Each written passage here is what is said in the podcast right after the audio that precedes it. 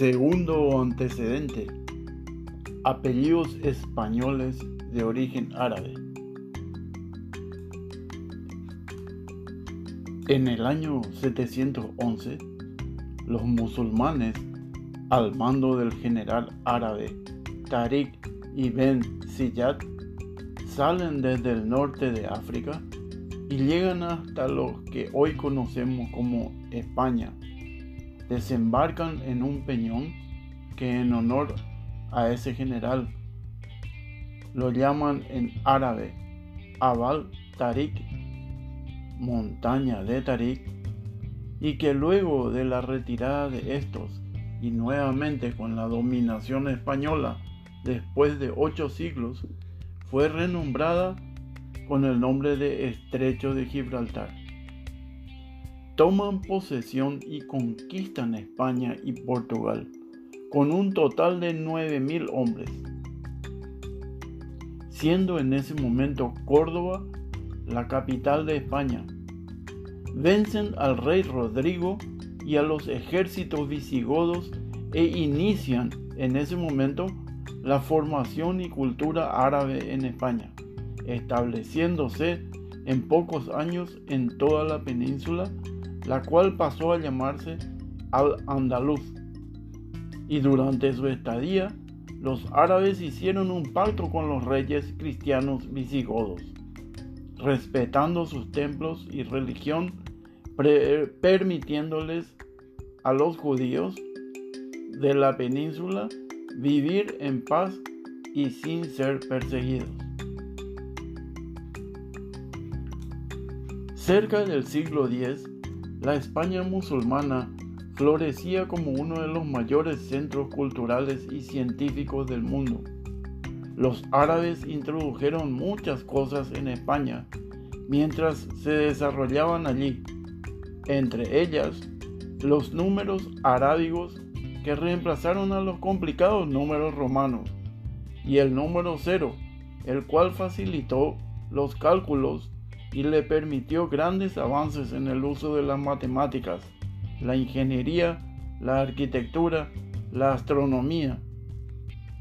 También introdujeron en España unos nuevos productos en la agricultura como cítricos, arroz, caña de azúcar, algodón, y con el arroz y el algodón fabricaron el papel cuyo secreto habían copiado de los chinos y lo introdujeron en la península ibérica, reemplazando los costosos pergaminos de piel de becerro que usaban en los reinos cristianos. Culturalmente, introdujeron una biblioteca en Córdoba con más de 400.000 volúmenes, con mayor difusión cultural y más avances científicos y tecnológicos hicieron grandes trabajos de traducción del griego, así como obras de Aristóteles y Platón, y formaron médicos sobre las traducciones de Galeno y también de geógrafos con obras de Ptolomeo. La cultura árabe y su idioma sufrió transformaciones en la península ibérica y en sus ocho siglos se mezcló entre los criollos y formó poco a poco el idioma español. Estos nombres son frutos de un rico intercambio cultural y se comenzó a distinguir una variante regional en dos nuevos grupos diferentes de hablantes, aunque entendibles entre ellos, que son el árabe clásico y el árabe hispánico con la diferencia que por ejemplo existe entre un hablante de España con respecto al hablante de Sudamérica y en ese aspecto tenemos hoy en día un mismo idioma con unas 93.000 palabras con las cuales un 8% o sea unas 7.500 provienen del árabe hispánico. Y como muchos apellidos se formaban a partir de, los, de las palabras que designan tal o cual cosa como accidentes geográficos, así como lugares, oficios, cualidades, por lo que muchos apellidos españoles se formaron a partir de palabras árabes. La influencia cultural se daba en ambos grupos, por lo cual algunos judíos, para adaptarse mejor a la sociedad y cultura árabe en la que vivía, adoptaron nombres árabes como Moshe y Ben Maimón. Moshe del hebreo Asher, que significa afortunado, e Iben, que significa hijo de. Finalmente, el nombre patronímico del progenitor Maimón, o sea, Moshe, hijo de Maimón, más conocido como Maimónides. Del mismo modo, otra familia de nombre Seferdí Abu la filla, Abu significa padre y al afilla referió a la salud o al bienestar, es decir, Seferdí, padre de la salud o de la familia de farmacéuticos. En el siglo VIII, cuando los árabes llegan a la península ibérica, ya se encontraban los hispanos romanos y los visigodos. Todos ellos eran cristianos y se quedaron allí viviendo bajo la dominación musulmana, quienes les permitieron vivir en paz con sus costumbres y religión pero les cobraban grandes impuestos, a no ser que no sean musulmanes.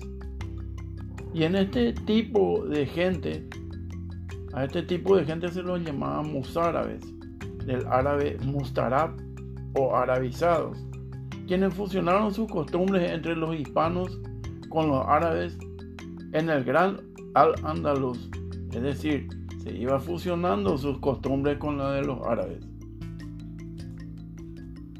Los musárabes, entre los que se perpetuaron el estado de la sociedad visigoda, no conocían nombres de familia, por lo que la adopción de los nombres era libre y voluntaria, y es así como con el paso del tiempo, algunos de sus descendientes formados como bades, presbíteros y diáconos, de nombres árabes como Salama, Musa, Meliji, Ayub, Abed Lasis, Mustarraf, Ismael y Mahamud. Estos dos últimos eran obispos denominados Amor y prelados de convento llamados Baco. En el siglo X, entre los caballeros de la clase elevada y de buena posición social, y según escritos del año 937, se comprueba por primera vez que algunos hicieron donaciones para un monasterio cuyos nombres, a pesar de ser hispánicos, tenían un rasgo árabe entre ellos. Dos caballeros que firmaron como Pilofi y Ben Gibuldo.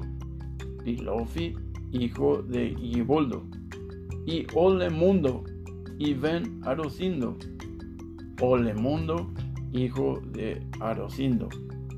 También se mezclaron las lenguas, entre las que dieron origen a las lenguas romances, de donde nació el dialecto mozárabe, que es una mezcla entre el latín vulgar y el árabe, que aunque no duró mucho tiempo se mantuvo casi un siglo y dejó de usarse cerca del siglo XIII momento en el cual se hacían muy evidentes las uniones entre cristianos y visigodos, cuya religión era el islamismo, y en consecuencia se los denominaba muladíes, es decir, mulagua, no nacido del vientre árabe.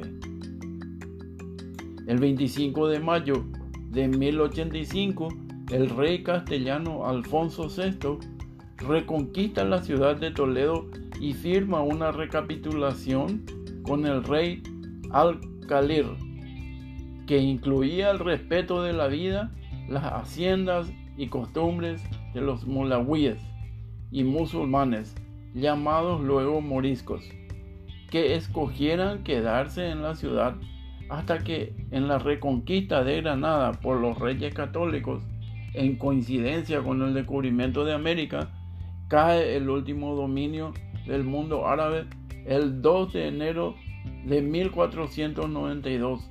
De esa forma, la política se vislumbra en la península. En 1528 se prohíbe la lengua árabe, así como costumbres alimentarias, ceremonias religiosas y mortuorias y de todo tipo de los moriscos, hasta que en 1567 el presidente de la Real Cancillería de Granada, Pedro Besa, proclama una pragmática sanción del rey Felipe II, por lo cual los moriscos de Granada están obligados a aprender castellano y abandonar el idioma árabe en un plazo de tres años, hasta que el 9 de abril del 1609 se promulga el decreto de expulsión de todos los moriscos de los reinos de España, aprobado por Felipe III, en cuya oportunidad fueron expulsados más de medio millón de personas de la España medieval, pero dejaron una gran riqueza toponímica y geográfica entre cuyos apellidos se encuentran algunos como Alcalá, Alcalá, castillo o fortaleza, Alcántara, Alcántara, puente de arcos, Alcaraz, Alcurs, árbol de cerezos, Alfaro, Alfarud, el faro, Almada, Almahadán, la mina, Almeida, Almaída, la mesa o meseta. Almodóvar, Almudávar, el redondo. La Madrid, Al, Madrid, cauce o lecho de un río. Monzón, Man, Sound, árabe clásico, nombre de un evento. Nájera, Náxara, lugar entre peñas. Raval, parte externa de un barrio.